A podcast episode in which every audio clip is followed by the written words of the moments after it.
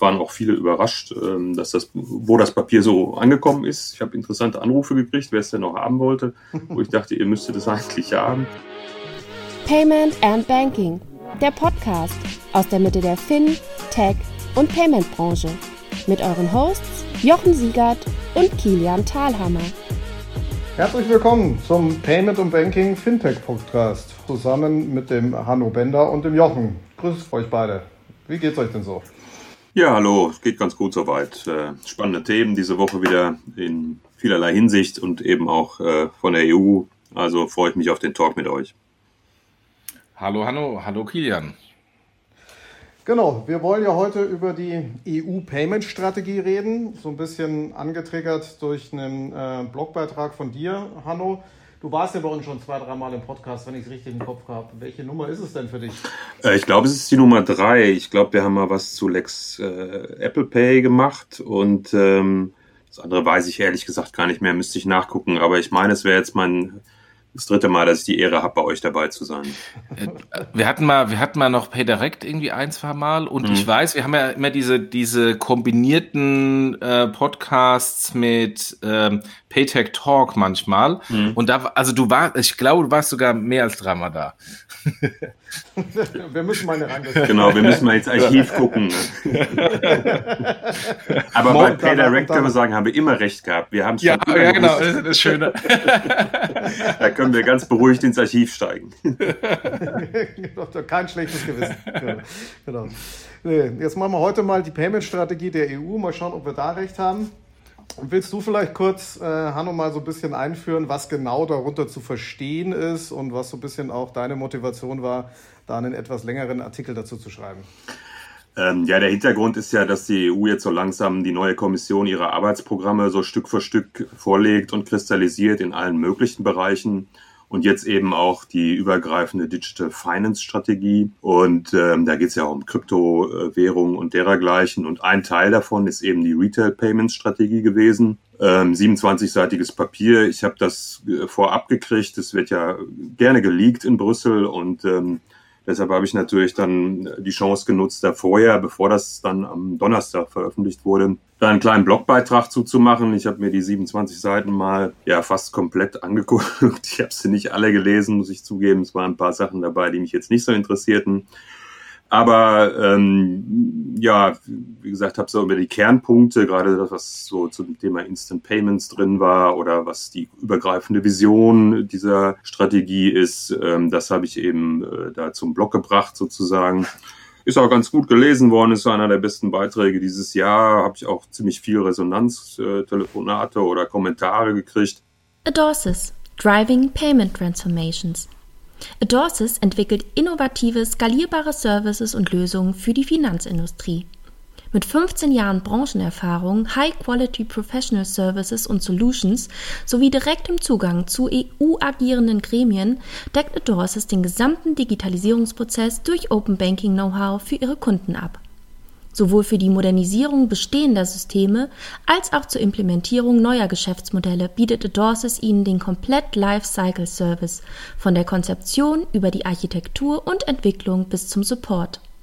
Die Time to Market verkürzt Adorsis durch den Einsatz von qualitativ hochwertigen programmierten Lösungen aus dem speziell auf Digital Payments zugeschnittenen Open Source Portfolio das Open Banking Gateway von Adorsis bietet Ihnen universellen, DSVGO-konformen Zugang zu Banken in Deutschland und Europa. Besuchen Sie adorsis.com, um Teil der Open Banking Revolution zu werden. War natürlich vom Timing her ganz schön und ähm, ne, die, die Strategie ist ja auch von DPA dann zum Teil aufgegriffen worden oder Publikumspresse hat auch darüber geschrieben. Denke ich auch, ja, ganz wichtig ähm, zu gucken, was da jetzt die Kommission sich denn vorgenommen hat für die nächsten Jahre. Ich hatte jetzt also ehrlicherweise das, das Wort Strategie auch im, im Kontext einer äh, von, von EU-Themen oder mehr, sagen wir mal, regulatorisch getriebenen Themen zum ersten Mal gehört. Ging euch das auch so? Ging dir das auch so, Jochen? Gesagt, ah, eine Strategie, man schaut ein bisschen voraus oder hattest du schon öfters sowas äh, mitbekommen. Ja, naja, also wenn man überlegt, was ist denn die PSD 1 und die PSD 2, das ist ja im Grunde auch eine, eine Strategie, wie der Zahlungsverkehr in Europa sich entwickeln soll oder sollte.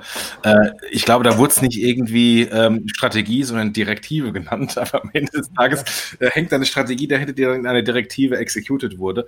Ähm, aber ähm, ich glaube, es ist jetzt mal ganz gut, dass, dass so Eckpfeile eingerammt wurden und man weiß, ähm, wo die, wo die die EU hin will ähm, mit dem mit dem Zahlungsverkehr oder die Kommission mit dem mit dem Zahlungsverkehr, weil ähm, ich nehme an, dass es weitere Direktiven, aber da bist ja als als Anwalt ähm, auch fachlich viel tiefer drin als wir äh, davon dann abgeleitet werden. Also dann weiß man jetzt genau, in diese Richtung denken sie und dann können wir uns auf ähm, erstmal europäische und dann später auch lokale äh, Gesetzgebung einstellen, oder?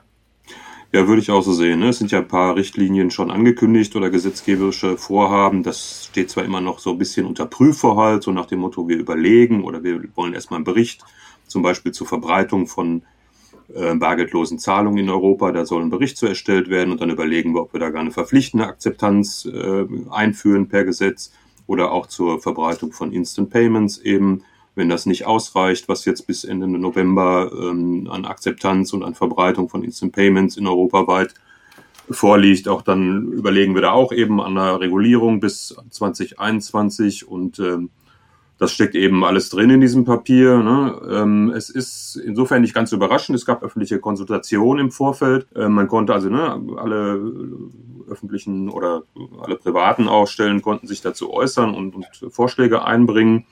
Und jetzt ist es eben veröffentlicht worden. Äh, interessanterweise ist es nicht noch mal vorher jemand, ne, also irgendwelchen Wirtschaftskreisen, Händlern, Banken oder Zahlungsdienstleister vorgestellt worden, sondern wirklich ziemlich über, also nicht überraschend, weil es war angekündigt, aber es gab nicht so eine Entwurfsphase nochmal, was ja eigentlich üblich wäre, dass man sagt, okay, ihr habt jetzt teilgenommen an dieser Konsultation, jetzt stellen wir euch mal das Papier vor und dann veröffentlicht es, wenn ihr ein Feedback dazu gegeben hat, dass man so eine zweite Runde macht. Das gab es hier nicht. Ähm, waren auch viele überrascht, ähm, dass das, wo das Papier so angekommen ist. Ich habe interessante Anrufe gekriegt, wer es denn noch haben wollte, wo ich dachte, ihr müsstet es eigentlich haben. ähm, Die Wege sind manchmal nicht so transparent, ja, wie, so, wie so ein Papier geht. Das ist schon, ne, also ich meine, es ist immer in äh, Brüssel und da sollte man doch denken, die machen das ein bisschen, äh, ein bisschen planvoller. Aber ähm, ja, es ist halt eine übergreifende Strategie und was ich auch ganz wichtig finde oder ganz interessant finde, sind so diese ersten programmatischen Sätze, ähm, dass man eben sagt, ne, Payment, wie du sagst, Jochen, ne, es gab die PSD 2, es gab die PSD 1, man hat immer so ein bisschen da reguliert im, im Bereich oder in, in so einem engen Bereich. Und jetzt sagt man aber ganz klar, Payment ist strategisch wichtig, ist das Lifeblood für die europäische äh, Wirtschaft und ähm, bettet das ein in, in, das, was die Big Techs machen mit Kryptowährung, aber auch eben äh, in diese europäische Souveränitätsstrategie, dass man sagt, wir müssen da eben eigene Verfahren haben, wir müssen da äh, schauen, dass wir unabhängig sind. Ähm, das finde ich sehr interessant. Ich meine, Ne, für uns ist es natürlich Eulen nach Athen getragen. Wir waren schon immer davon überzeugt, dass Payment total wichtig ist und total strategisch wichtig ist, auch für die Unternehmen, aber auch für die für, für einen Staat oder eine Gesellschaft. Aber das hat man jetzt eben mal so da ähm, quasi in den, in den Epilog, in den Anfang reingeschrieben, ähm, dass man Payment eben eine ganz andere Bedeutung gibt, als es bisher hatte, auch für die Regulierung. Wer hinter die Kulissen der Fin, Tech und Payment-Branche schauen will, liest auf paymentandbanking.com. Und wer sich mit den Größen der Branche vernetzen möchte, bestellt jetzt ein Ticket für das Event von paymentandbanking.com. Die Transactions 2020 am 19.11.2020 mit exklusiven Gästen wie Edward Snowden und Sascha Lobo.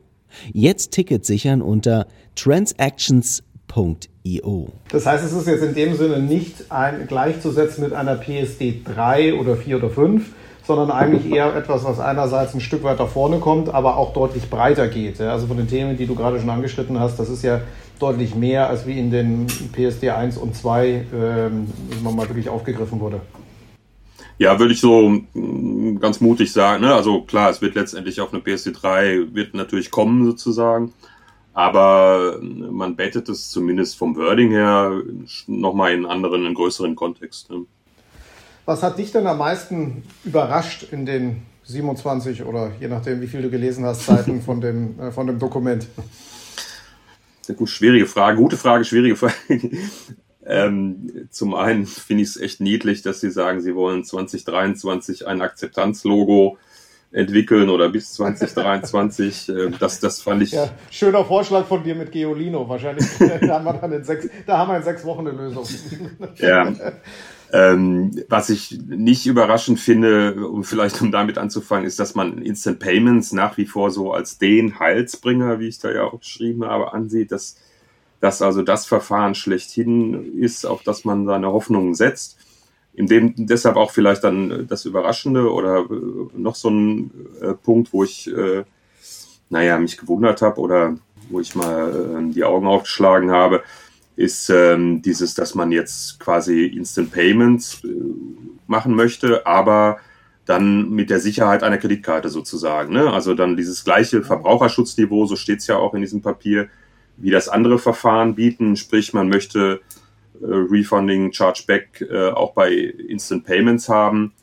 Und, ähm, und da denke ich mir, hm, naja, wenn wir jetzt da so ein Verfahren wo wir sowieso nicht wissen, wie soll das in den Markt kommen. Man sieht ja, die Akzeptanz ist noch nicht so richtig so da, wie sich das die Kommission wünschen möchte oder wünschen würde. Ähm, wie soll man ähm, so ein Verfahren weiter in den Markt bringen, wenn man denn jetzt noch zehn Klötze ans Bein binden möchte, regulatorische, ähm, dann denke ich, äh, wird das ganz schwierig werden so verständlich. Das fand ich auch. Ja, Entschuldigung. Also, kurz, äh, fand ich auch interessant, dass man so, also dass man A so stark auf Instant Payment pusht und das immer noch irgendwie als Zahlverfahren sieht, was ich ja eigentlich anders, anders sehe und dadurch eigentlich den Vorteil, den die äh, Big Techs haben, halt vor allem die Amerikaner, die, die ja da so ein bisschen bestimmt auch Auslöser von manchen Sachen der Strategie waren, eigentlich in dem Sinne ignoriert, dass er sagt, okay, für den Kunden ist es ja nochmal vollkommen irrelevant, die ganzen Sachen, die hier angesprochen werden. Das ist wirklich von der Regulatorik gedacht, sodass ich da ein Fragezeichen dran bin, dass man es so schafft, so etwas wie Instant Payments in den Markt zu drücken. Weil es ist einfach kein Zahlverfahren aus meiner Sicht. Ja, das würde ich ein bisschen anders sehen. Ich glaube, ähm, dass jetzt gemerkt wurde, dass Instant Payment eigentlich kein Zahlverfahren ist, aber es doch ähm, in irgendeiner Weise ein Wettbewerbsvorteil ist ähm, weil im, ähm, im ganzen Kartenbereich ähm, so, trotz PSD1 ja immer noch keine Harmonisierung stattgefunden hat und jeder sein eigenes Süppchen kocht. Mhm. Und ähm, aber auf der auf der auf dem Giralzahlungsverkehr es zumindest ähm, eine einheitliche IBAN gibt und ein Großteil oder also, naja, also einige Länder schon auf Instant Payment gegangen sind, wenn auch es noch ruckelt äh, von den Gebühren. Ähm, und wenn man jetzt sagt, naja, ich möchte aber dann gleiches Niveau machen, heißt es ja nichts anderes, als ich muss dann noch ähm, ein Regelwerk hinten dran entwickeln, um aus diesem Instant Payment ein tatsächliches ähm, Zahlverfahren zu machen. Und, ähm, und das ist das, was, ähm, wenn, ich, wenn ich das Papier mal so ein bisschen auf einer höheren Ebene anschaue, kommt da aus meiner Sicht so eine Frustration durch, ähm, nach dem Motto, naja, das hat ja irgendwie alles in der Vergangenheit mit den Banken äh, nicht so geklappt. Äh, die haben das irgendwie alles nicht so executed, wie wir das eigentlich wollen. Ähm, und jetzt bauen wir mal eine Strategie. Ähm, und wenn wir eine Strategie haben, ähm, dann gehen wir das mal runter, dass dann gefälligst das dann in Produkte umgesetzt wird. Also das war so meine ähm, zwischen den Zeilen lesen von diesem Papier. Ja, ähm, wenn ich da kurz noch nur ergänzen kann oder darf äh, zu diesen Punkten, ne, wie kriegen wir das denn jetzt in, in den Markt und wie kriegen wir das äh, nach vorne, Instant Payments? Auch nochmal eben auf deine Frage, Kilian, ne, was hat mich überrascht an dem Papier? Also, dass man dann da QR-Codes standardisieren will, äh, beispielsweise für, äh, für die EU, um das Verfahren nach vorne zu bringen. Oder äh, die, diese Verpflichtung halt, ähm, dass, dass man Banken dann komplett verpflichtet. Das sind ja so die Ansatzpunkte, mit denen man versuchen will, das zum Fliegen zu bringen.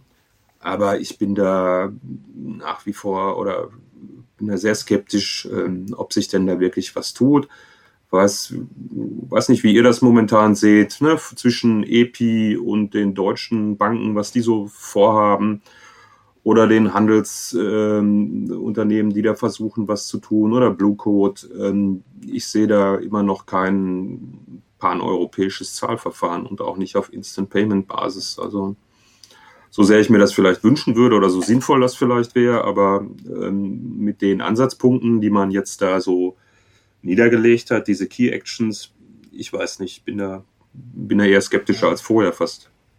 Ja, also ich, ich lese auch, ich, mein, ich habe ehrlicherweise deinen Artikel gelesen, jetzt nicht die 27 Seiten, aber. Ähm, das reicht doch völlig. An,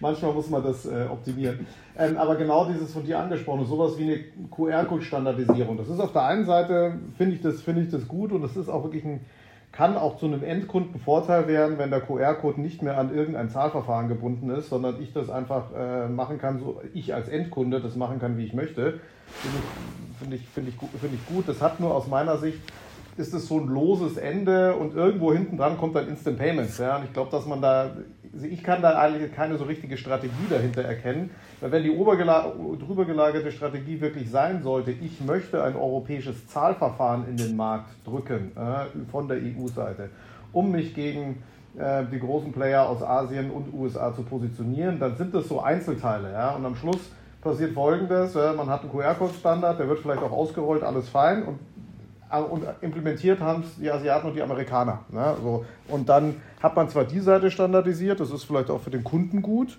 weil der sich nicht mehr überlegen muss, welche App nutze ich jetzt oder wie auch immer. Aber dann habe ich noch lange kein Zahlverfahren. Ne? Also ich fände es wenn drüber stehen würde, jetzt endlich europäisches Zahlverfahren, fände ich stringenter. Ich weiß nicht, wie, wie, wie ihr das seht, äh, Jochen, du vielleicht.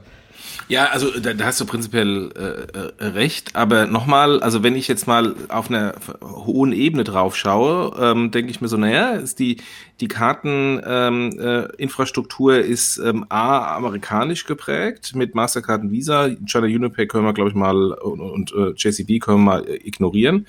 Ähm, sie ist auf der Debitkartenseite sehr fragmentiert in Europa und der kleinste gemeinsame Nenner, wo es eine einigermaßen europäische Harmonisierung jetzt schon gibt, ist auf Instant Payment. So, und jetzt, wenn ich dann sage, okay, wie kann ich irgendwie Instant Payment äh, Zahlung initiieren, äh, dann guckt man halt nach China und sieht da einen Barcode. Also versuche ich doch äh, eine europäische Version zu machen, um da nicht in Abhängigkeit zu laufen, wie ich es auf der Kartenseite ähm, ähm, gelaufen bin von, von den amerikanischen Schemes. Ich glaube, das ist so der, der Hintergrund. Ob das jetzt sinnvoll ist und ob das ähm, und ob das dann auch tatsächlich zu einem zum Marktbewegung führt äh, in dem Sinne ähm, der Europäischen Kommission, ähm, das ist offen und äh, da müssen wir mal schauen. Also ich, ich äh, teile da Hannos äh, Skepsis, äh, wenn ich mir anschaue, ähm, äh, diese, diese Initiative mit, mit EPI oder Hashtag DK, wie lange das jetzt schon wieder ähm, dauert ähm, und wie wenig da passiert. Ja, es passiert irgendwas im Hintergrund. Ähm, da werden irgendwie Gesellschaften zusammengeführt. Aber auf der Produktseite. Soll es ja auch schon geben. Ja. Ah, gibt, soll es auch schon geben. Das, das, das, das Gerücht ist noch nicht bei mich reingekommen. Mehr weiß ich aber auch nicht. ähm, aber das ist ja das Wichtigste für diese, also wenn ich das ja, so, genau. Ne, äh, also das ist halt, wenn ich da mal zwischenkrätschen darf kurz, ähm, das finde ich halt das Problem dabei. Die, die ganzen Akteure, die Handelnden, ähm, die, die haben halt eher ja, politische oder eigene Motivation für ihre genau. Institute und dergleichen. Genau. Genau. Das wird halt wahnsinnig schwierig, glaube ich, ähm, da wirklich auf einen Nenner zu kommen. Wir haben Monet, wir sind ja alle schon ein bisschen länger dabei gesehen.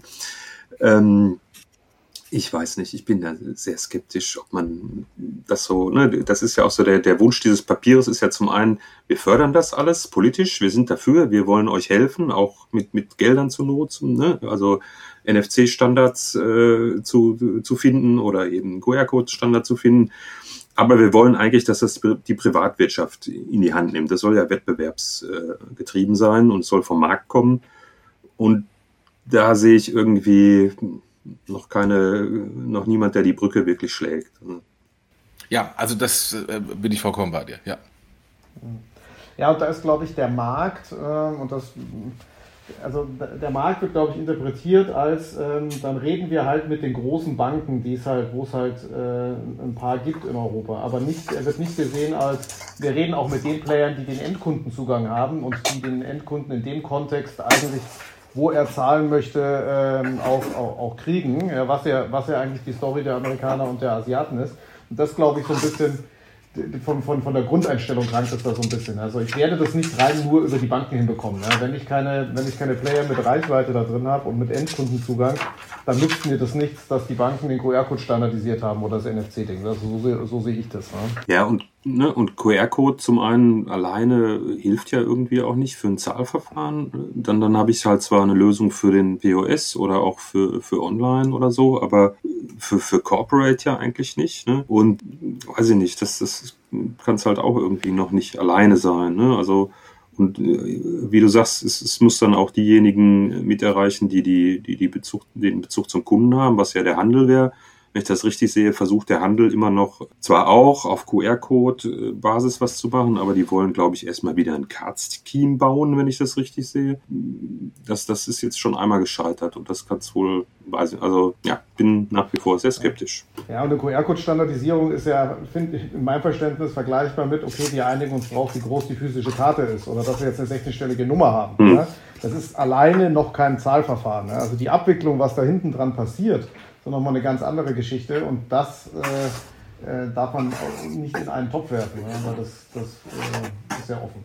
Ähm, ein Punkt, auf den ich auch noch eingehen wollte, du hattest, das vorgesagt, weil es ja auch ein, ein Podcast war, wo du auch schon mal da warst, so Lex, Lex Apple Pay und dieser, weiß nicht wie lange es her ist, wahrscheinlich zwölf Monate, irgendwann letztes Jahr war es, äh, wo es mal einen kurzen Aufschrei gab, dass ich weiß gar nicht, ob auf EU-Ebene oder auf deutscher Ebene man da versucht hat, bei Apple irgendwie reinzugrätschen. Wird das nochmal aufgegriffen da und weitergedacht oder war das so ein bisschen eine Eintagsfliege, wo der Gesetzgeber zeigen wollte, dass er doch reingehen kann, ohne dass das jetzt aus meiner Sicht irgendwas bewirkt hat? Also das ist ein Punkt, ich äh, gucke gerade, das ist so einer die, dieser Key Action, wo, wo das auch äh, explizit adressiert wird, dass es eben ein Problem ist, äh, dass man bei mobilen Zahlverfahren noch nicht weitergekommen ist, dass es eben wird Apple wird in dem Papier lustigerweise nicht genannt, aber ähm, in der Fußnote wird dann auf das Verfahren verwiesen, was die Kommission ja führt gegen Apple wegen Apple Pay. Wird halt gesagt, ne, weil einige Player das nicht freigeben, ihre NFC-Schnelle kommt das nicht weiter und weil man dann ja auch nicht noch keinen Standard hat für den QR-Code. Da werden zwei Themen eigentlich adressiert. Das andere ist die NFC-Schnittstelle selber ähm, da bin ich technisch nicht so richtig drin, aber wenn ich das so richtig verstanden habe, ist es so, dass es bisher alles auf dem Kernel läuft in den Terminals, der von Mastercard eigentlich ist oder äh, ne, ähm, auf den Mastercard die Hand hat. Auch Girocard äh, äh, kontaktlos läuft, glaube ich, auch weitgehend noch über diesen Kernel. Ähm, es gibt zwar Bemühungen vom EPC, ähm, einen eigenen, äh, der wird auch angesprochen in dem Papier, einen eigenen Kernel aufzusetzen für kontaktlose Zahlen. Das soll auch gefördert werden, das war das, was ich vorhin meinte, dass man sich da eben von Mastercard unabhängig macht, ähm, ist aber noch nicht so. Und, ähm, und in dem Zusammenhang wird eben gesagt, solche Dinge, die eben eine Verbreitung äh, von Payment-Verfahren äh, behindern, sollen gegebenenfalls regulatorisch ähm, angegangen werden im Sinne von, dass Zahlungsdienstleister auf diese Infrastrukturen zugreifen dürfen. Wäre also dann nicht nur Apple Pay, deshalb habe ich es so ein bisschen launig Lex Apple Pay Plus genannt ähm, im, im Blogbeitrag, weil eben auch ähm, die NFC-Schnittstelle oder alle künftig weiterdenkbaren äh, ja, äh, Zugangs äh, Infrastrukturen äh, zu, zu Payment gemeint sind, sei es Sprachassistenten, das fällt ja immer wieder in dem Zusammenhang mittlerweile, oder andere äh, Verfahren, ne, die, die eben offen gehalten werden müssen für Payment-Anbieter. Ja, in dem, in dem Zusammenhang jetzt können wir mal zurückschauen. Ähm, jetzt hat sich in Deutschland ja nichts getan äh, in den letzten x Monaten, seitdem theoretisch die Schnittstelle offen ist. Ähm, Doch, die Sparkassen. Die Sparkassen haben jetzt Girocard, ja. ja. Aber ich meine auch, also dass kein Dritter auf die Schnittstelle ja. äh, einen Zugang äh, erlangt hat.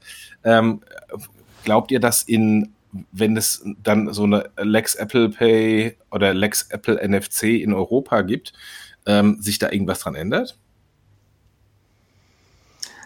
Vielleicht erst, also, oder Hanno, du? Also ich finde es wichtig halt. Ne? Ich, ich bin ja einer der Gründer äh, des Vereins für offene Schnittstellen. Äh, also ich, ich finde das äh, wettbewerbsrechtlich wichtig. Ich weiß nicht, ob das regulatorisch überhaupt nötig ist, das anzufassen, weil das normale Kartellrecht meiner Meinung nach schon ergeben würde. Gibt ja auch ein Verfahren gegen Apple in der Sache ist auch so ein bisschen lustig, wie sie das da schreiben ähm, in, in dem Papier, weil sie das so sagen, ja, äh, wenn es da noch regulatorischen Bedarf gibt, dann müssten wir das auch adressieren und nennen dann selber zwei andere Projekte, den Digital Service Act und das New Competition Tool, äh, was ebenfalls in Brüssel geplant wird, die alle in diese Richtung gehen. Also das ist eine ganz klare ähm, Linie und, und auch, wie ich eben finde, auch eine, eine richtige Linie zu sagen, so wichtige, ne, wichtige Infrastrukturen müssen offen gehalten werden. Da muss ein Wettbewerb stattfinden können. Das haben wir äh, über Bahn, über Energienetze gesehen, dass das positiv ist, bis hin zur Telekommunikation. Ähm, und, und deshalb bin ich dafür, dass es sowas gibt. Das Lex Apple Pay, wie du ansprichst, das Deutsche, hat jetzt sichtbar nichts gebracht. Ne? Ich hätte jetzt auch gedacht, oh, jetzt kommt mal, kommen mal die Sparkassen und sagen, wir wollen da unsere, äh, wir wollen ohne Apple Pay ähm, aufs iPhone oder dass mal Payback kommt und sagt, hier, wir möchten gerne eure NFC-Schnittstelle nutzen. Die haben ja nur ein gutes Mobile Payment Verfahren. Ähm, ist nicht dazu gekommen, aber ich glaube, vielleicht hat es ja auch geholfen äh, und wir wissen gar nicht, dass es, äh, wie es geholfen mhm. hat. Mhm. Also ich glaube, ich glaube, dass dieses NFC-Thema bei, bei, also ich finde, auf der einen Seite bin ich bei dir, bei der Hanno, solche Sachen sollten offen sein und äh, offene Schnittstellen und offene Technologien machen in der Regel auch offene Märkte und Wettbewerb und aus meiner Sicht ist es immer gut. Ich glaube, dieses NFC-Thema im Kontext Apple habe ich ganz oft am Markt erwähnt, dass es böse gesagt für den einen oder anderen auch willkommene Ausrede war. Ne? Also bevor das Lex Apple Pay da war, zu sagen, hm, wir würden ja gerne hier eine ganz tolle User Experience bauen und eine ganz tolle App bauen und ein ganz tolles Payment-Produkt, aber wegen Apple geht das ja hm. nicht. Ne? Weil Apple erlaubt uns ja gar nichts. Ähm, also es wurde gar nicht konkret gesagt, was man nicht darf, weil ein paar Sachen gingen ja davor auch schon. Also es ist ja nicht so, dass die NFC-Schnittstelle per se komplett zu war, dass man gar nichts konnte, sondern es war ja teilweise, teilweise haben sie sich ja schon ein bisschen bewegt. Aber das habe ich ganz oft gehört. Und das sind, glaube ich, jetzt genau die Cases, äh, wie du sie gerade auch schon angesprochen hast, die jetzt auf einmal sagen, von denen du jetzt nichts hörst, obwohl sie jetzt was tun könnten. Ja, man sagt, okay, jetzt hat jemand was getan, nämlich der, der Gesetzgeber, und gesagt, hier Freunde, ähm, wir, wir, haben jetzt mal einen kleinen, zumindest mal aus, deutschen, aus deutscher Sicht, einen kleinen Schuss vom Bug in Richtung Apple gegeben. Jetzt zeigt mal, was ihr tun könnt und ob das wirklich bis jetzt das Problem war. Und ich glaube, dass es davor gar nicht so das Problem war, anscheinend, dass die zu war. Das, das, das Lustige habe ich die Woche bei Twitter gelesen, dass Apple jetzt hingegangen ist ähm, oder hingeht, ich weiß gar nicht, ob es schon umgesetzt wurde, ähm, und äh, den Safari-Browser weniger prominent in, äh, im Ökosystem äh, integriert und man dann jetzt auch andere Browser auswählen kann. Mhm. Also letztendlich ist das eine, ähm, eine, eine Kopie von dem, wo damals Microsoft ähm, von der EU verklagt wurde, irgendwie Ende der 90er Jahre, wo es um diesen Browserkrieg ging, wo, wo die damals ihren Internet Explorer zu Lasten von Netscape Navigator durchgedrückt haben. Und ähm, ich fand das nur lustig, dass Microsoft, äh, dass, dass Apple jetzt genau diesen Weg geht und das kopiert, äh, so ein bisschen so vorauseilender Gehorsam, weil da tut's, glaube ich, nicht so weh wie die Öffnung der NFC-Schnittstelle für Apple. Ja, auch, aber trotzdem muss man sagen, der Internet Explorer hatte ja damals, als es als Verfahren kam, keine Ahnung, Marktanteil wahrscheinlich von 70, 80 Prozent. Äh, ich glaube, bei der Safari sind wir da noch ein bisschen weg. Das ist eher so, äh, ich tue mal was, wie du sagst, was eigentlich eh wohl Ja, Hygienefaktor, genau, ja. genau. Das ist, äh, ähm, ja, ich, wenn man jetzt andere Themen nochmal anschaut, die auch im in der Strategie drin sind. Also ganz, ganz anderer Punkt. Ähm, und die ist ja teilweise auch eine Sammlung von, von Themen im Kontext Payment, die man da so ein bisschen, wo man ein bisschen so Statements abgegeben hat. Fand ich auf der einen Seite interessant, dass man, dass man auch ein, zwei rückwirkende Statements gegeben hat. Zum Beispiel sowas wie, okay, wir unterstützen weiter Cash. Okay, muss ich das da reinschreiben oder sowas? Ist ja so, das ist so ein bisschen politisch motiviert aber auf der anderen Seite auch der digitale, digitale Euro. Ja? Also klingt so ein bisschen für mich wie Aneinanderlisten von Themen, die man eh alle gerade im Payment-Kontext äh, so, so findet, ohne dass die irgendwie zusammenhängen ja, im Sinne einer Strategie. Wie siehst du das, Hanno? Ja, finde ich auch so. Ne? Also dieses Bekenntnis zum Bargeld, ähm, das ist, glaube ich, einfach auch äh, vorauseilender Gehorsam auf die Medienreaktion sozusagen, ne? wenn es auf einmal heißt, wir überlegen daran, bargeldloses Zahlen, äh, die Akzeptanz verpflichtend zu machen. Ähm, dann dann geht es ja ruckzuck, äh, dass die Medien dann schreiben, was ist denn jetzt mit Bargeld und so. ich finde es auch wichtig, dass, äh, ne, dass man sagt, äh, wir werden weiterhin dafür sorgen, dass das Bargeld äh, Fair und Entsorgung, wie es so schön heißt, gegeben ist. Ne, das wird ja dann nochmal geschrieben, 30 Millionen Europäer haben eben kein Bankkonto. Für die ist es auch wichtig, nach wie vor mit Bargeld bezahlen zu können.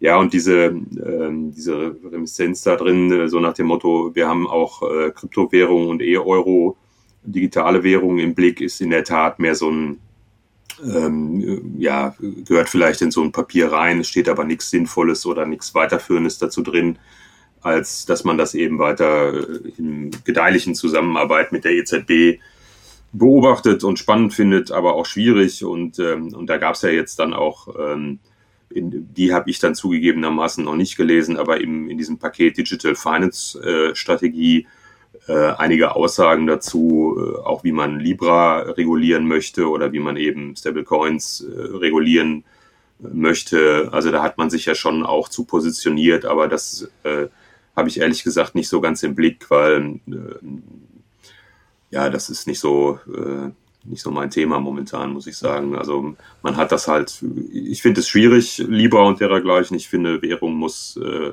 in Staatshand sein, und zwar in unabhängigen Händen in, in der Staatshand. Und ähm, weiß nicht so ganz, wo da die Reise hingeht. Also ne, die, die EZB sagt ja auch, äh, wir haben uns noch nicht entschieden, ob wir da mal eine digitale Währung aufsetzen sollen. Das ist ein ziemlich spannendes, aber auch sehr schwieriges Thema. Halt. Aber in dem Kontext fand ich ähm, äh, interessant, dass die Aussagen waren, dass ähm, offensichtlich geprüft würde, dass eine grundlegende elektronische Zahlungsakzeptanz verpflichtend werden sollte.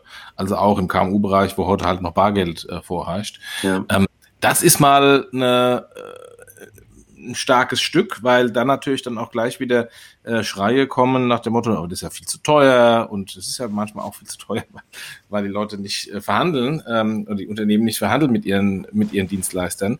Ähm, aber ähm, äh, das oder nicht rechnen oder nicht rechnen, weil ja Bargeld nicht umsonst oder ist. oder nicht rechnen, genau. aber äh, bei der Interchange, wenn man dann irgendwie das äh, äh, schaut, äh, wie hoch die Marge ist, dann fragt man sich dann schon, wie dann dann Preis zustande kommen wird. Aber ist egal, äh, ist ein anderes Thema. Aber ähm, das prinzipiell diese diese verpflichtende Akzeptanz von elektronischen Zahlungen reinkommt, was ja ähm, auch schon immer wieder mal äh, ein Lobbythema war von Bitkom und Co., ja. die natürlich das ja auch lobbymäßig nach vorne getrieben haben. Aber dass so, so eine klare Aussage äh, von der Kommission kommt, das hat mich ja doch sehr überrascht. Ja. Ja, ja, von, ist, ne, ist auch schlagzahlenträchtig, finde ich, äh, ist gar nicht so äh, groß aufgegriffen worden. Fand die Reaktion vom HDE, vom Handelsverband, ganz äh, lustig und interessant, die eben gesagt haben, ist ja so eine Studie davor gesetzt, so nach dem Motto, wir wollen erstmal eine Studie dazu machen, wie ist denn die Verbreitung und was sind die Gründe dafür, dass die Kartenakzeptanz so ist, wie sie ist. Und falls wir dann zu dem Ergebnis kommen, das reicht uns nicht, dann wollen wir das eben, diese Verpflichtung einführen. Dann hat der ADE eben eine Pressemitteilung am Mittwoch rausgehauen. Ähm, ja, dem sehen wir ganz, also etwas lax formuliert, dem sehen wir ganz gelassen entgegen bei 95 Prozent Zahlungsakzeptanz im Handel. Ähm, ne, so nach dem Motto wird es eben nicht zu dieser Regulierung kommen. Ähm, ich bin da immer ganz äh, eher so äh, Freund der Marktwirtschaft. Ich finde, wenn die Leute das nicht wollen, ähm, der Kiosk um die Ecke Kartenakzeptanz anbieten, dann soll das auch, da muss ich ja nicht einkaufen, wenn ich meine, ich muss überall mit der Karte zahlen. Deshalb sollte das meiner Meinung nach den, dem, dem Händler selber oder dem Akzeptanten selber belassen, wie er, äh, ob er jetzt Bargeld nimmt oder auch Karte. Aber klar, ne, Bitcoin und Bitkom und dergleichen, die sehen das anders, ja. Mhm. Was, was, ganz, was ich ganz interessant finde in dieser Aussage, die, die in der Tat ich jetzt so nicht erwartet hätte, ist, dass man die andere Seite, also die Endkundenseite, da gar nicht so berücksichtigt wird. Auf der einen Seite gibt es, Zahl hast du ja vorher genannt, noch äh, den einen oder anderen, der kein Bankkonto hat und damit natürlich da jetzt nicht ausgeschlossen wird, weil man hat natürlich noch Cash, aber ein bisschen diskriminiert wird er natürlich trotzdem, wenn man die, wenn man das Thema digitale, äh, digitale Payments so in den Vordergrund schickt und aber keine Aussage darüber getätigt wird zum Thema, ähm, jeder kriegt ein Bankkonto oder Verpflichtungen in Richtung die Banken, dass sie das anbieten müssen oder sowas. Oder hast du in der Richtung da was gesehen?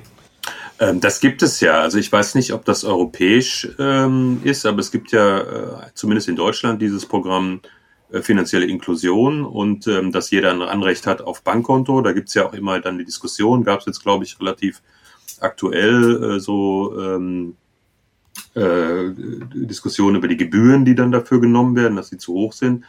Aber eigentlich hat, glaube ich, in Deutschland, wenn ich richtig informiert bin, jeder einen Anspruch auf ein Konto. Wie das dann umgesetzt wird, ist nochmal ein anderes Thema. Ähm, wie das in Europa ist, weiß ich nicht. Aber selbst mit diesem Anspruch bleibt es ja, äh, ne, äh, gibt es ja nach wie vor Leute, die davon nicht Gebrauch machen, die in ganz prekären Verhältnissen leben oder äh, aus welchen Gründen auch immer auf, auf äh, Bargeld angewiesen sind oder auf Bargeldzahlung und kein Konto haben. Ein, ein weiterer Punkt, der glaube ich so ein bisschen angedeutet wird, aber aus meiner Sicht wenig konkretisiert wird, ist das ganze Thema äh, so grenzüberschreitende Zahlungen, jetzt wirklich auch innerhalb der EU.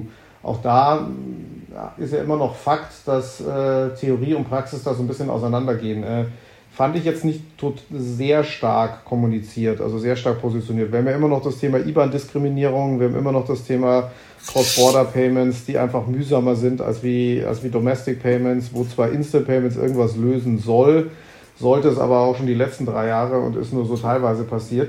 Das hätte ich irgendwie mir stärker erwartet. Ging es dir auch so oder dir, Jochen?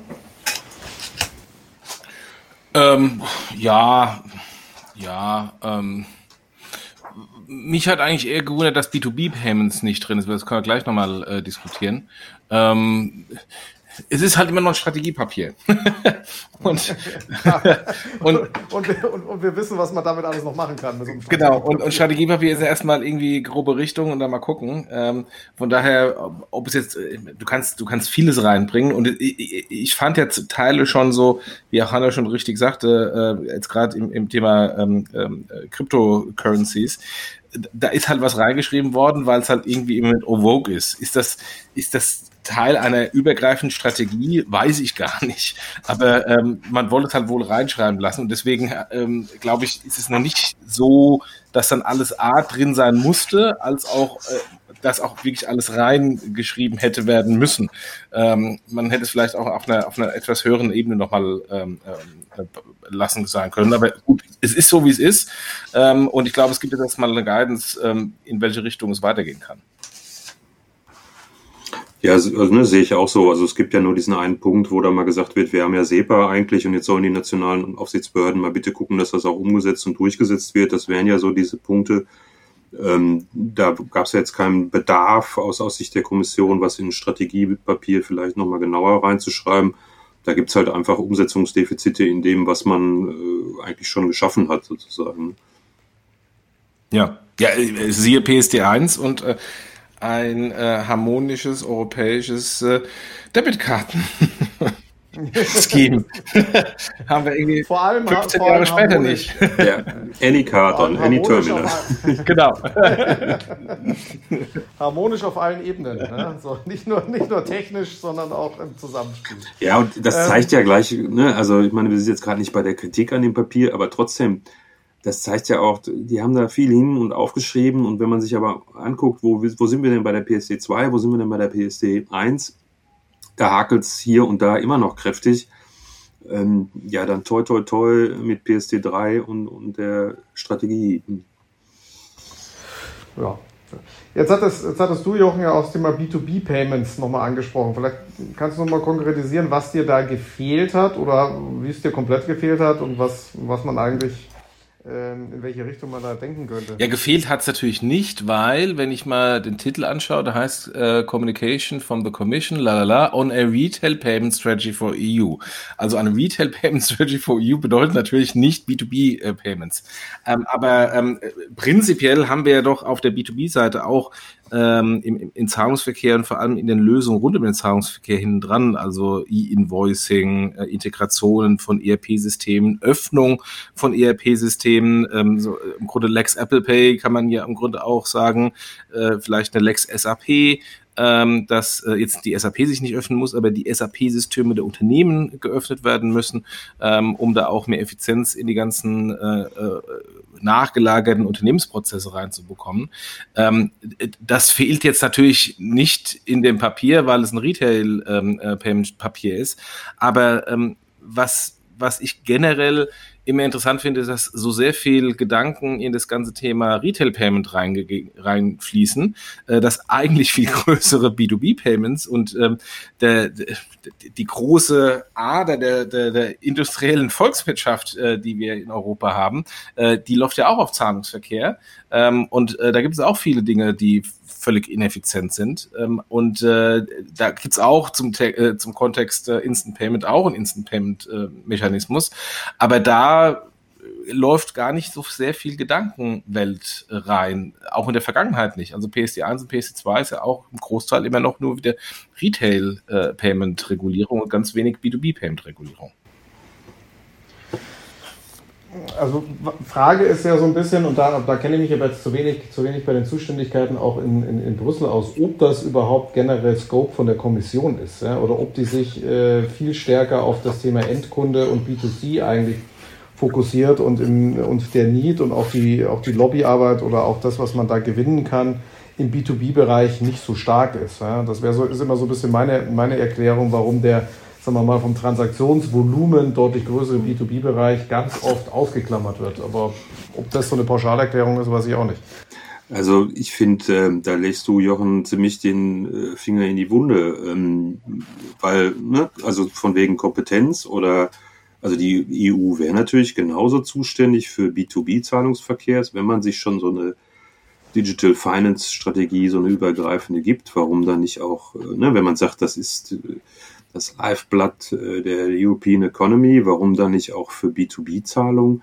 Und ähm, ich, ich bin da aber auch nicht, ich bin ja auch mehr auf der äh, auf der Retail-Seite sozusagen, aber äh, Jochen, du hast ja ziemlich viel Erfahrung im B2B-Bereich. Kann man denn so sagen, also ich, ich habe äh, so einen Anruf oder jemand gesprochen, der, der eben aus dem B2B-Bereich kommt und der so sagte, naja, eigentlich folgt der B2B-Bereich immer so ein bisschen dem, dem Retail-Bereich. Ne? Also auch große Unternehmen zahlen über Alipay, WeChat oder eben Kreditkarte. Und äh, siehst du das auch so, dass das eigentlich so, so ein bisschen Nachläufer ist, wie sich der Retail-Markt entwickelt?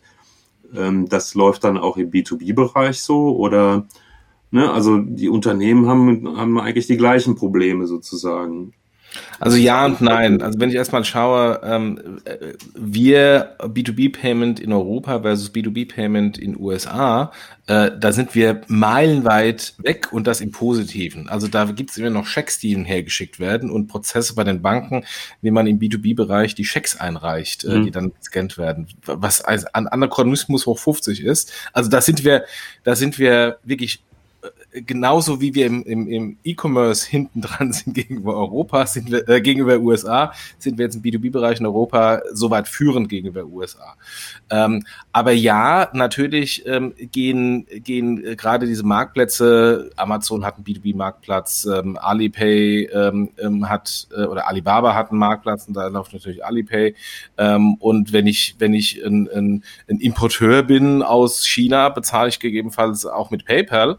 Äh, Insofern gibt es da auch ähm, eine große B2B-Komponente von modernen Zahlverfahren, aber das große Volumen läuft halt immer noch über ganz klassisch äh, Banktransfer, also SEPA, mhm. äh, SEPA Direct Debit, SEPA, SEPA äh, äh, Banktransfer. Und, ähm, und, und insofern, da sind wir eigentlich ganz gut positioniert. Allerdings, die, ähm, die Prozesse in den Unternehmen ähm, bei der Digitalisierung der kompletten äh, Zahlungsverkehrsprozesse, die hängen dem Retail-Payment ziemlich hinterher. Ähm, also im, im Grunde die, die komplette Digitalisierung mit ganz bequemen Frontends, wie wir es jetzt in den letzten Jahren bekommen haben, äh, im, im Privatkunden Zahlungsverkehr oder generell im Privatkunden Internet, ähm, äh, die sind alle im, im B2B-Bereich äh, noch ganz, ganz, ganz am Anfang und es kommt so ganz langsam. Mhm. Ähm, und ähm, aber nochmal im Vergleich zu USA sind wir da weil, meilenweit vorne, ähm, weil wir einfach durch den europäischen Zahlungsverkehr ähm, schon einen digitalen Zahlungsverkehr zwischen Unternehmen schon längst etabliert haben und der in, in, in den Massen genutzt wird. Aber Instant Payments, ne? also man hat ja mal so gesagt am Anfang, ja, das ist für die Unternehmen, also es ist gar nicht für Retail-Bereich interessant, das, äh, das kriegt man nicht hin, zehn Sekunden sind in der Kasse viel zu lange und so weiter und so fort, aber das ist ja für die Unternehmen so wahnsinnig spannend, weil dann können die ihre ganzen Lohnzahlungen auf letzte Sekunde bis dahin sich die Liquidität halten und dergleichen. Aber äh, auch im B2B-Bereich ist doch jetzt Instant Payment noch nicht irgendwie der Weisheit letzter Schluss. Ich weiß nicht, woran es liegt ähm, oder ob es so ist, aber hängt es auch damit zusammen, dass du, was du ja auch gesagt hast, Kilian, es ist eigentlich kein Zahlverfahren, beziehungsweise ich, ich kann, kann halt nicht genug Informationen. Ne? Bei einer Überweisung kann ich halt noch sagen, äh, Ihre Rechnung vom und äh, Verwendungszweck so und so. Und bei so einem Instant Payment, ähm, ja, da ist auf einmal Geld da und dann kann ich das gar nicht zuordnen oder das Geld ist auf einmal weg und ich weiß gar nicht warum. ja, also ich glaube, das ist eine, ähm, das ist eine Mischung aus, äh, auf der einen Seite führt, wie, wie du gerade gesagt hast, zu einer gewissen Weise zu Kontrollverlust. Ja? Jetzt ist das Geld einfach weg ja? und, äh, und sofort woanders und Realtime gut geschrieben und so weiter.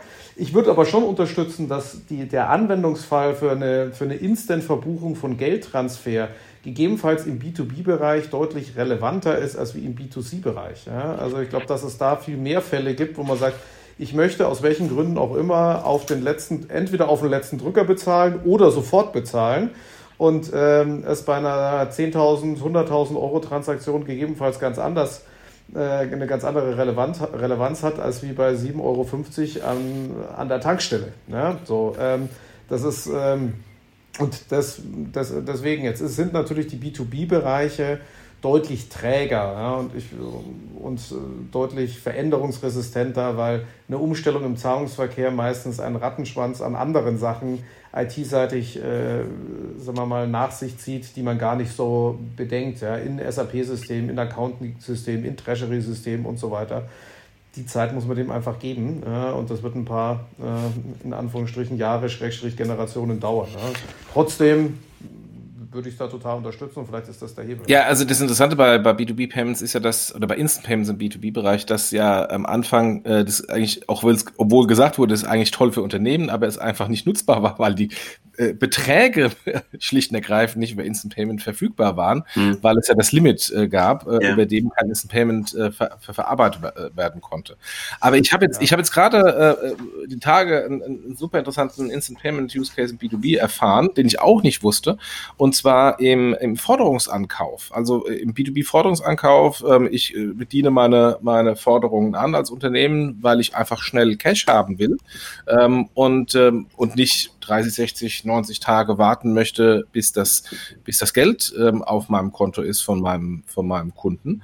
Ähm, und, ähm, und da ist es heute so, dass die, dass die Prozesse im Factoring äh, zum Teil hocheffizient sind, ähm, und schneller eine Genehmigung äh, der, der, der, Ankauf äh, der Forderung ist, als äh, der Zahllauf im äh, B2B-Zahlungsverkehr, selbst im SEPA-Raum äh, mit D plus 1. Und ähm, mhm. da ähm, ähm, umgestellt auf Instant Payment ähm, war das sehr, sehr positives Feedback von den Unternehmen, die ihre Forderung verkauft haben, dass die so schnell sofort das Geld auf dem Konto hatten. Insofern, das war, das war ein tatsächlicher ähm, B2B Instant Payment Use Case, von dem ich nicht wusste, dass er schon äh, erschlossen wurde, ähm, aber wo dann die Beteiligten sagten, ähm, dass die Kunden wahnsinnig begeistert sind, ähm, dass sie so schnell wieder das Geld auf dem Konto haben. Und im Grunde da, darum geht's ja dann. Ich will ja nicht, nicht warten 60 Tage oder so, bis ich das Geld habe. Und äh, wenn ich schon andiene äh, zum, zum Wegverkauf der Forderung, äh, dann will ich es halt auch so schnell wie möglich haben und nicht irgendwie drei, vier Tage später erst.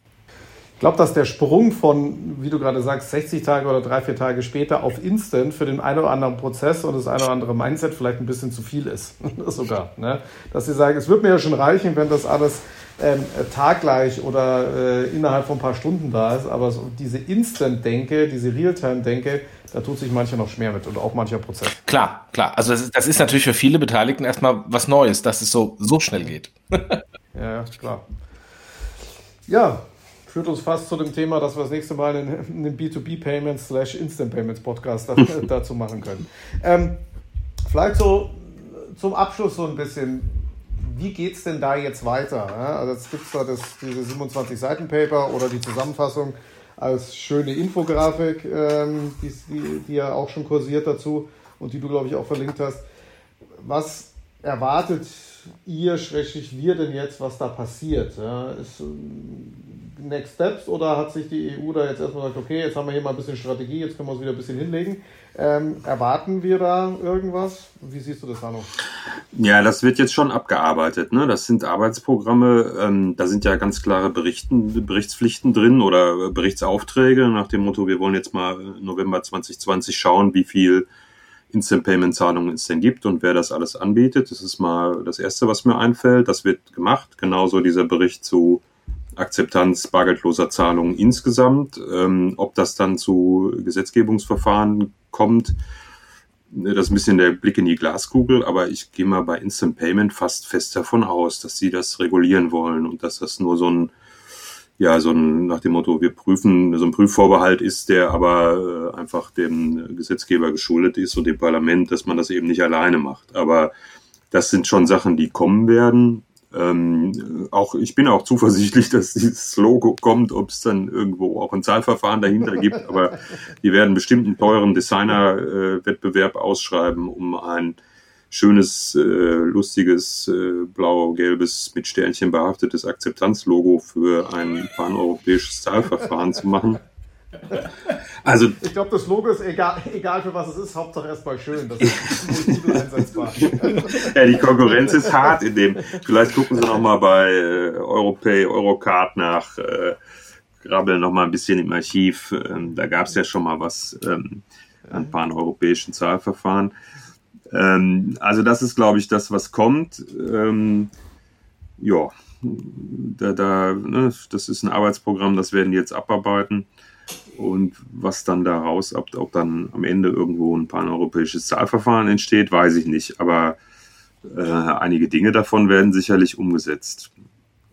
Hat ja jemand so schön unter die Kommentare bei meinem Blogbeitrag geschrieben, das müssen wir jetzt alles dann umsetzen und machen. Und am Ende ist der Kunde schon längst in anderen festen Händen oder der ist ja auch schon in anderen Händen sozusagen. Jochen, was erwartest du? Also ich erwarte jetzt äh, folgend relativ viele neue Regulierungen, die kommen und dann letztendlich das unterstützen, was, was da geschrieben wird. Ähm, und ich erwarte auch, dass der, dass die Daumenschrauben ähm, äh, enger angezogen werden. Also dass eben nicht zugelassen wird, dass irgendwie 15 Jahre nach BSD1 immer noch kein Any, Any Carded Any Terminal funktioniert, obwohl es da genauso drin steht. Ähm, also ich, ich denke, wir werden da, wir werden da viel schnellere ähm, Zyklen bekommen. Es wird viel mehr, äh, viel mehr durchgepresst werden. Ob es dann äh, durchgepresst wird hinsichtlich einer konsistenten Produktstrategie, werden wir dann noch feststellen, ob es funktioniert. Und, ähm, und ja, ist richtig. Ähm, äh, die, die, der Wettbewerb wartet nicht. Ähm, also die, ähm, die, ähm, die, die Apples, die Googles, äh, die Libras, die Alipays, ähm, äh, die scharren mit den Hufen. Ähm, und, ähm, und im Moment äh, ist es halt so, dass, ähm, dass auch das Papier ja so ein bisschen Eindruck ist, äh, dass wir getrieben werden vom Wettbewerb. Ich würde mich freuen, wenn das mal sich mal wieder dreht, dass wir den Wettbewerb treiben. Ja, ich glaube, das wird aber das Papier nicht, äh, dafür wird das Papier nicht sorgen, sondern das muss man wahrscheinlich selber machen. Ja. ja. Gut. Ja, ähm, bevor wir da schon zum Ende kommen, würde ich gerne noch äh, kurz, ne, also äh, wäre wär wichtig, dass, dass man, äh, das habe ich ja auch am Ende von meinem Beitrag da geschrieben, äh, ich finde dieses, ich habe äh, ähm, vielleicht als Epilog sozusagen, ich habe vorhin Epilog und Präambel verwechselt, aber ähm, ich, ich finde eben, wenn man sieht, was in Amerika passiert und, und dass ein Trump mal eben WeChat und TikTok verbietet und ähm, welche Bedeutung WeChat mittlerweile hat und wir wissen alle nicht, wie das im November weitergeht äh, in Amerika, aber äh, was das für Mastercard und Visa heißt, oder eben dann für uns in Europa, ähm, wenn das so weitergeht, da ist dann europäische Souveränität schon wichtig. Und deshalb es, wie gesagt, das ist so, womit ja die, die Payment-Strategie da anfängt, ähm, europäische Souveränität und, und äh, strategische Bedeutung von Zahlverfahren, wäre es schon gut, ein europäisches Verfahren zu haben. Ich sehe es nur leider nicht. Hm. Absolut. Also äh, die, die, die TikTok ähm, äh, Regulierung und auch so ein bisschen diese Huawei-Regulierung, dass sie nicht mehr Android nutzen dürfen, die hat bei mir auch, ähm, war so ein Wake-up-Moment, weil ähm, da, das ist dann doch so hart gewesen, wie, wie, wie da eigentlich freiheitliche westliche Business-Standards ad absurdum geführt werden, wie man es eigentlich nur aus China kennt, ähm, ähm, mhm. aber eben, aber nicht aus, von freien westlichen äh, Volkswirtschaften. Ähm, das war dann doch auch ein Punkt, wo ich äh, das ganze Thema ähm, Souveränität in Europa unter einem ganz anderen Fokus plötzlich angeschaut habe.